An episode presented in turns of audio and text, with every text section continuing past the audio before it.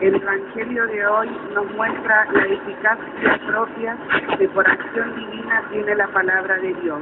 De pie escuchemos la proclamación del Santo Evangelio.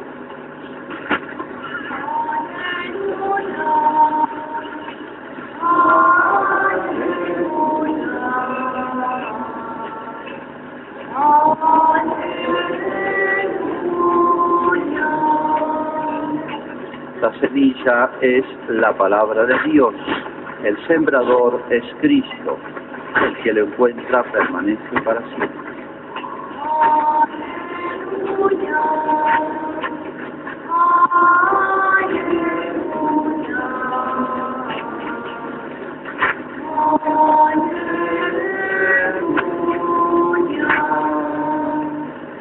El Señor esté con ustedes. Evangelio de nuestro Señor Jesucristo según San Marcos. Jesús decía a sus discípulos, el reino de Dios es como un hombre que echa la semilla en la tierra, sea que duerma o se levante de noche y de día, la semilla germina y va creciendo sin que él sepa cómo. La tierra por sí misma produce primero un tallo, luego una espiga y al fin grano. Cuando el fruto está a punto, él aplica enseguida la hoz, porque ha llegado el tiempo de la cosecha. También decía, ¿con qué podríamos comparar el reino de Dios? ¿Qué parábola nos servirá para representarlo? Se parece un grano de mostaza.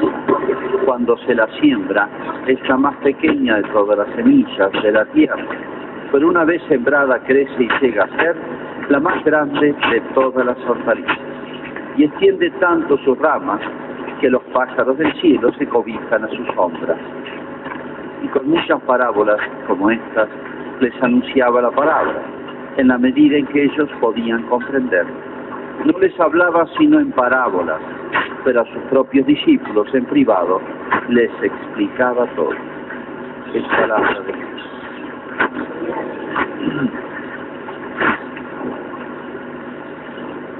Bien, recuerdo que como anunciábamos, hoy tenemos la colecta de Cáritas, la colecta anual de Cáritas, ya saben los fines que tiene, cómo se distribuyen. Como no pudimos repartir los sobres el domingo pasado, porque era corto y era un poquito complicado, al final de la misa les van a entregar a los que deseen un sobre por si tienen alguna familia, otra persona, que no venga aquí a la iglesia, que le puedan llevar el sobre y tal vez quiera hacer una obra de caridad, aunque no venga a la iglesia, puede hacer esa obra de todas maneras. Bien, eso al final, en la salida, les van a dar los sobres. Hoy tenemos algunas de las parábolas de Jesús del Reino. Parábolas, recuerdo, es un invento de Jesús un ingenio literario, un estilo de exponer inventado por Jesús en la historia, pequeños cuentitos, no muy cortitos, fáciles de entender para todos. Estas dos vienen varias juntas, estas dos, fíjense, tienen una cosa en común. El reino de Dios como una semilla que se echa en la tierra y tiene fuerza sola para crecer. Lo que tiene que hacer el, el, el labrador es poner las condiciones, trabajar la tierra, que tenga humedad, la época correspondiente y la semilla tiene fuerza. La semilla tiene fuerza, necesita como un especie de alimento que es la humedad. Pero si la semilla pudiera hablar, podría decir cuando llegue el árbol, es obra mía, nació de mí, porque todo el árbol está contenido en la semilla. En la otra parábola habla del grano de mostaza, es una planta que nosotros no conocemos, la semilla tiene un milímetro chiquitita y, cuando crece la planta tiene hasta tres metros. Hay una gran desproporción. Hace ver que se empieza con una cosa tan pequeña y termina una cosa tan grande. Bueno, ¿qué nos quiere decir Jesús acá? Otra característica de las cosas de Dios, digamos. Uno no se da cuenta hasta qué punto eh, muchas o todas las cosas buenas que hay en nuestra vida, en nuestra familia, en nuestros ambientes, en nuestra sociedad, han sido obras de Dios, son obras de Dios. Y para que lo entendamos, hagamos una hipótesis que no va a pasar nunca. Si el sol dejara de brillar una semana, diez días, ¿qué pasa? Se extingue la vida sobre la tierra. No nos damos cuenta hasta dónde el sol influye en las cosas nuestras, cotidianas. No podríamos vivir sin él. Y sentiríamos cuando el sol se apagara. Si no, no nos damos casi cuenta, nos parece tan natural.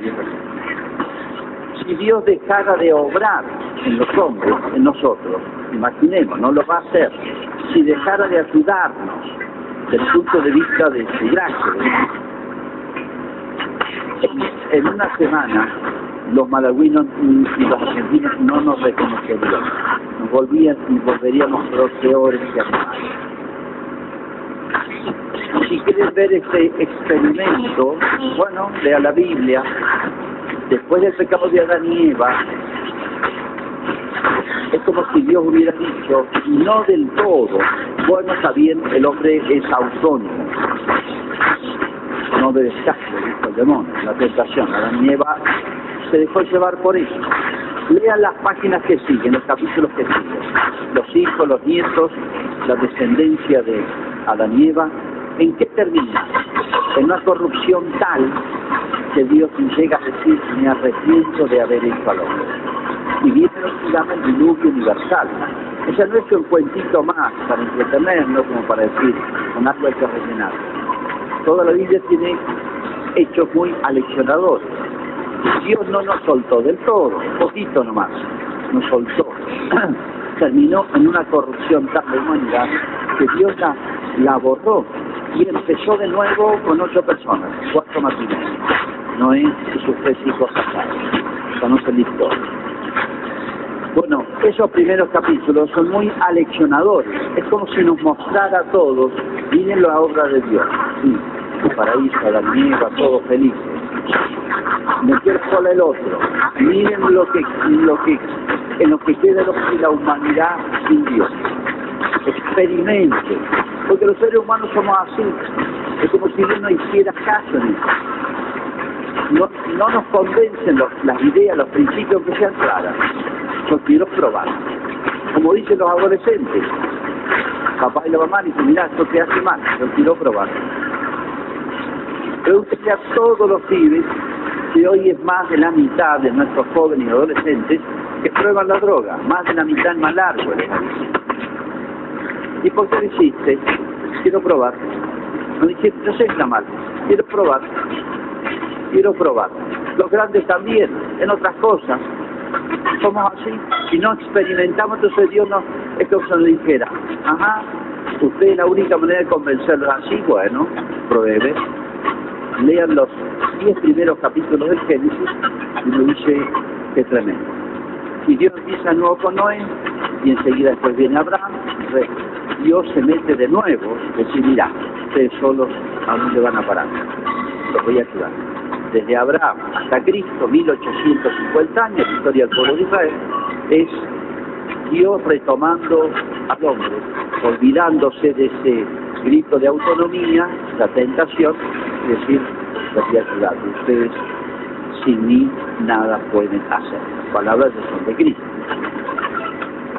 Bien, por eso, fíjense acá dice, y mi modo de obrar, es como si te dijera, si Dios dijera, mi modo de obrar, de meterme las cosas humanas, es muy imperceptible. La semilla está bajo tierra y calladita, no hay ruido, no hay, no hay cosas visibles, calladito crece, tiene una fuerza interna la ceniza de, la mostaza también. Va creciendo solita, el crecimiento es lento, es casi imperceptible, pero es una fuerza muy grande. Si miramos para atrás, fíjense, tenemos que tener siempre los cristianos, la psicología, el modo de pensar, el modo de vivir, yo diría del campesino. El fabricante de algo un albañil, el que fabrica una puerta, bueno, le tomará días, semanas, meses, pero ve una obra. En cambio, la psicología del campesino es otra, hay que esperar. hay que saber esperar y depender del tiempo, de otras condiciones, de humedad, lluvia, etcétera. A veces hay que esperar años que crezca un animalito, una vaca para que dé leche, o que sirva para venderla, que se gorda, un novillo. La psicología del campesino es lo que más se asemeja, por eso he visto tantas comparaciones del campo, a lo que debe ser la psicología, digamos, del cristiano. Si miramos para atrás la historia, uno dice América hoy, en el mundo, lo dijo Juan Pablo, que recorrió el mundo, dice el continente de la esperanza. América, sí, esto, esto que vemos en América que uno dice, qué tremendo, qué bajo que estamos llegando. Esto es el continente de la esperanza, lo que será otros países, ¿sí? ¿Y qué hizo América un continente de la esperanza? Un puñado de misioneros, de buenos hombres, en condiciones tremendas, poquito, recorriendo espacios enormes como es América. Fíjense lo que eran los misioneros. Uno ve los relatos de los misioneros del año 1500, 1150, 1600. Les parecía que sembraban en el mar, en el océano. Cientos de dialectos distintos. No había una lengua en América, ahora sí hay una lengua cientos de, lenguas distintas, no se entendían entre ellos, todos en conflicto. La siembra que hizo la iglesia, predicando un poquitito el catecismo elemental, básico, bautizando, enseñando un poquito. Bueno, lo poco que tenemos en América es deshaciendo. Uno dice, estamos escuchando, estamos viviendo los cosas centrales. Y aparentemente parecía nada. Y bueno, Después vinieron corrientes. Desde 1700 empezaron a llegar a América corrientes de Europa malas. Como hacemos siempre los americanos y los argentinos, traemos todo lo malo. Como hacemos ahora también. Cosas malas son importantes. Las traemos nosotros, no le echemos la culpa de afuera. Las traemos nosotros. Llegado estas dos parábolas y otra tercera, completa, ¿viste? Había, reino de los cielos se parece un, hombre de campo que preparó bien la tierra, pero tenía enemigos y le sembraron cizaña. Cizaña era el producto, lo, más eh, nocivo que había para los sembrados, porque era parecida al trigo cuando nace. Y después se dan cuenta, bueno, saben lo que es sacar plantita por plantita y no había otra que, bueno, se reprocecha, dejó un trabajo bárbaro para separar la semilla del trigo de la semilla de la cizaña. Lo mismo pasa, hay como una misma ley en el mal. Lo digo con una comparación, un par de comparaciones. Si uno mira para atrás, dice, no nos damos cuenta hasta qué punto somos herederos. Uno mira hacia adelante, tiene que sacar lecciones uno ve un buen pibe, una buena chica, un buen chico, un buen matrimonio. Uno mira para atrás y dice, claro, esto se le enseñó la madre, esto es un reflejo de la madre, los abuelos, esto se le enseñó al padre, esto le heredó de, su, de sus padres, del matrimonio, esto viene su abuela. El otro día la Molina nos hablaba acá, y a mí me salvó la vida mi madre, y a la madre se le enseñó otro y dice una semillita que puso su mamá, que murió hace poco, y estoy refiriendo a la cubana que vino a le salvó el alma, le salvó el alma, ella lo dice hasta alcanzar.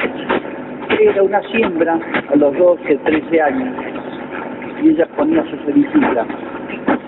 20, 30 años después se dio cuenta de eso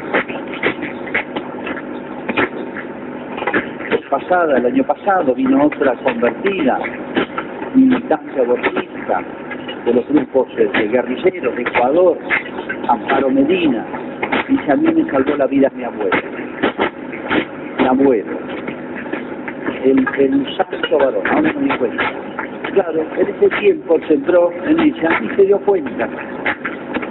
Adolescente, joven rebelde, como todos, tan fácil sembrar malas ideas en un joven y de esa rebeldía, eso calza con el temperamento y la etapa psicológica que se pasa. Esto se paga caro.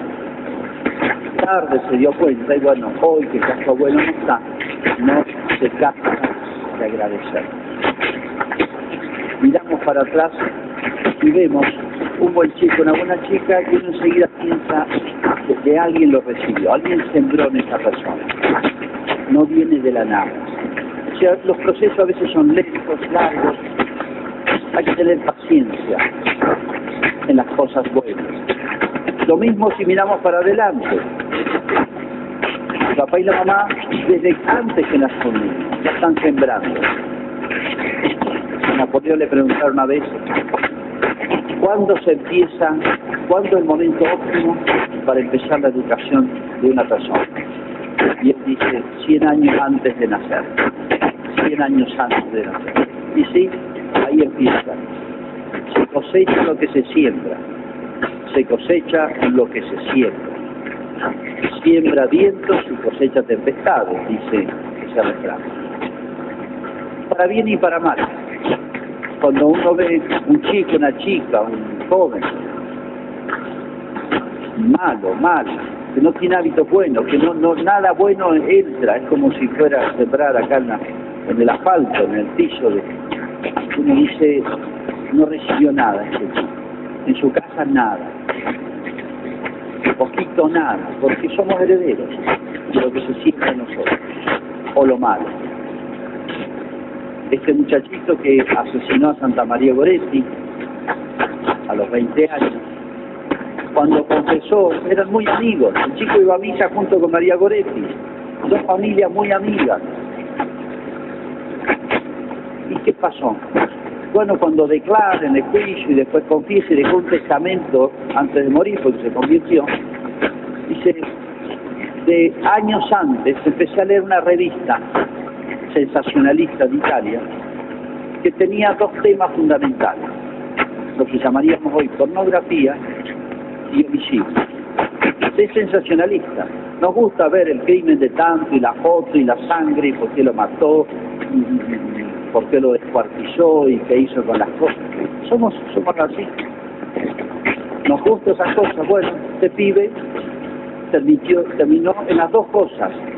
Y se empecé a leer esas cosas y pensé que era posible hacerlas. Y las hizo.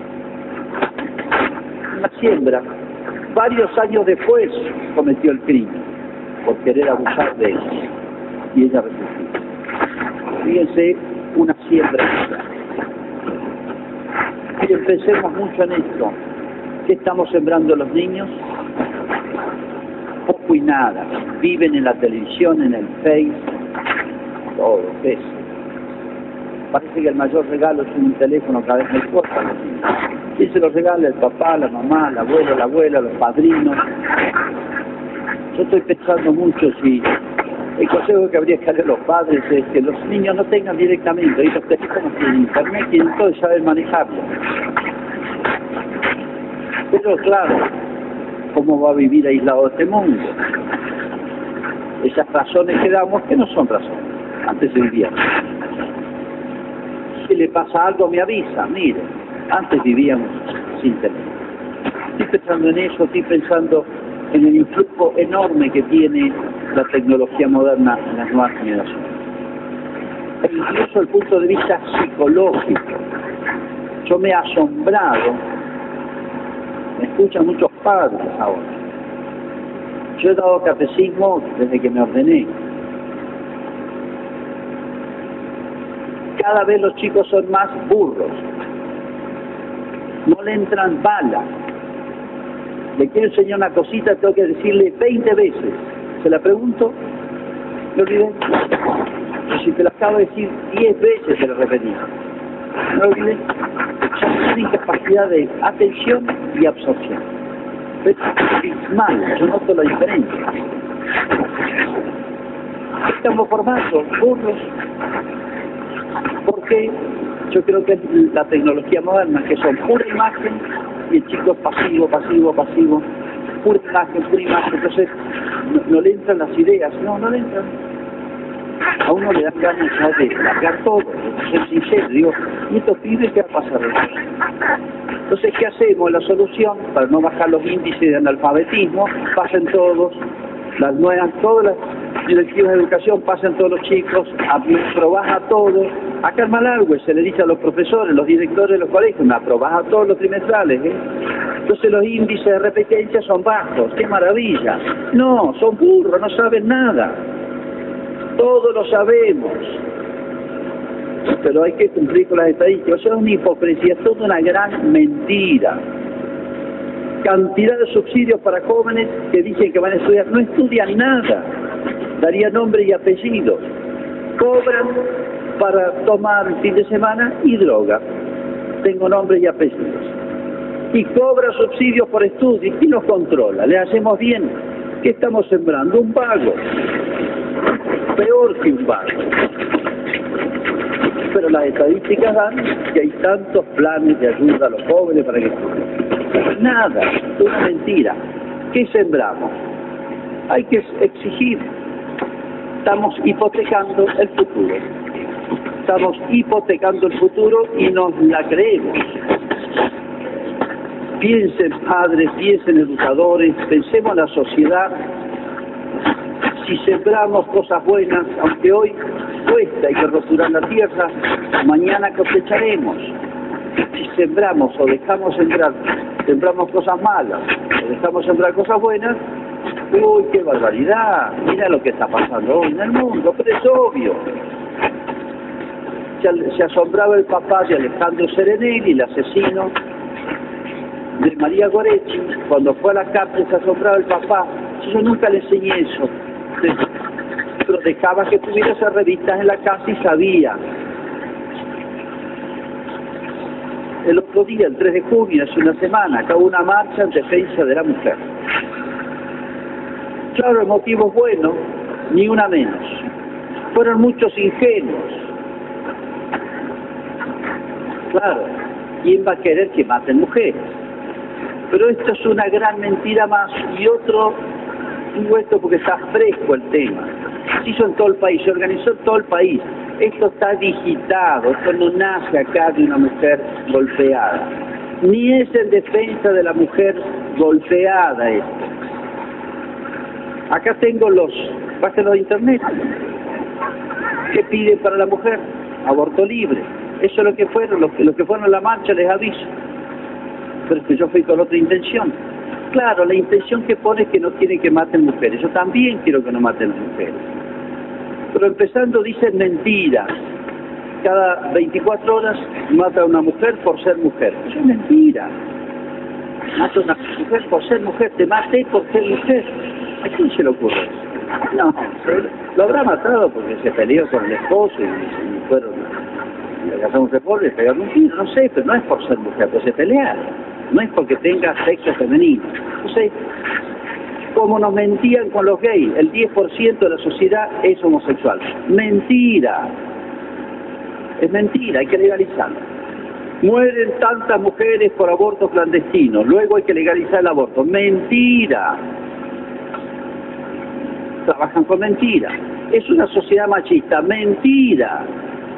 Si la presidenta es mujer, la presidenta de Chile también es mujer, estamos en manos de una mujer. Toda la educación es de manos de mujeres. Las mujeres tienen en su mano la educación de todas las generaciones.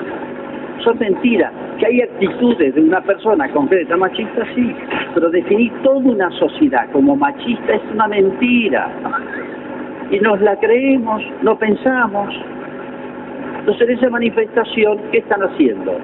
lo que se programó hace 30 años, que me lo explicó un gran analista de la sociedad. Hay corrientes de disolución en la sociedad, hay que hacer enfrentamientos, entonces hay que buscar. Que esto se planeó, esto está planificado, se llama la guerra de los sexos, los conflictos de género, la guerra de los sexos, entonces hay que enfrentar al varón con la mujer a la mujer con el varón feminismo contra machismo. Esas dos palabras ya están en la sociedad, están instaladas. Son dos grandes mentiras, porque reducen, simplifican la realidad. Y por lo tanto es una gran mentira. Entonces el que fue a la manifestación con intención buena, sí, porque el crimen de Villar que no se esclareció, claro, pero queremos justicia para todos. Quiero justicia para los viejos también. Acá han asesinado ancianos ¿Por qué no metemos todo el paquete? No, porque hay que oponer el varón a la mujer, la mujer al varón. Acá hay niños desamparados. porque no tienen papá, porque no hay familia, son las víctimas más grandes. Acá hay tráfico de drogas, nos están absorbiendo, de, de, devorando los adolescentes y los jóvenes. ¿Por qué no salen a manifestar por eso? La sociedad tiene organismos que no funcionan porque no quiere. Ese es el problema. Entonces, ¿qué estamos sembrando? Vientos. Muchísimo discurso político en estos días, obviamente. Yo quisiera escuchar algún discurso que, me hable de restaurar la moralidad, la exigencia, la familia, exigirle a los jóvenes, proponer ideales más altos que regalarles y que el único tema sea económico. Escuchen los candidatos, todos son problemas económicos. No hay problemas morales en la sociedad, son los más graves que hay, son los más serios que hay. Y en las nuevas generaciones más, en la educación, en los medios, en todo. ¿Qué le estamos dando a los niños, a los adolescentes y a los jóvenes?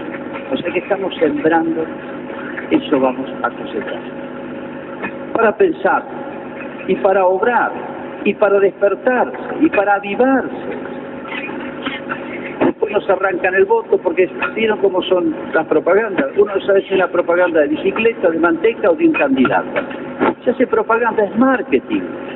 Y funciona, somos tan tontos que funciona el cantito, la, la, la, la propaganda, la fotito, si está sonriendo no está sonriendo, pensamos cada vez menos, tenemos cada vez menos criterios lúcidos. Y bueno, no nos quejemos, tenemos una sociedad que nosotros construimos o que fuimos pasivos en la construcción. No basta con quedarse pacíficamente en la casa, en la casa quejándose. Todos tenemos que cooperar a construir esta sociedad la estamos haciendo ya la sociedad de los próximos 50 años. A ver, nos quejamos de nuestras herencias, de lo que nos han entregado, pero ¿qué es lo que estamos haciendo? Creo que los cristianos tenemos un tesoro muy grande en, en, en principios, en ideas, en enseñanzas, no son nuestras, las sembró Cristo en la humanidad. Entonces brotó el Evangelio y prosperó en el mundo fue cambiado. Ya se probó. Y Cristo es la mejor semilla. Vamos a hacer nuestra profesión. Creo en un solo Dios, Padre, Todo.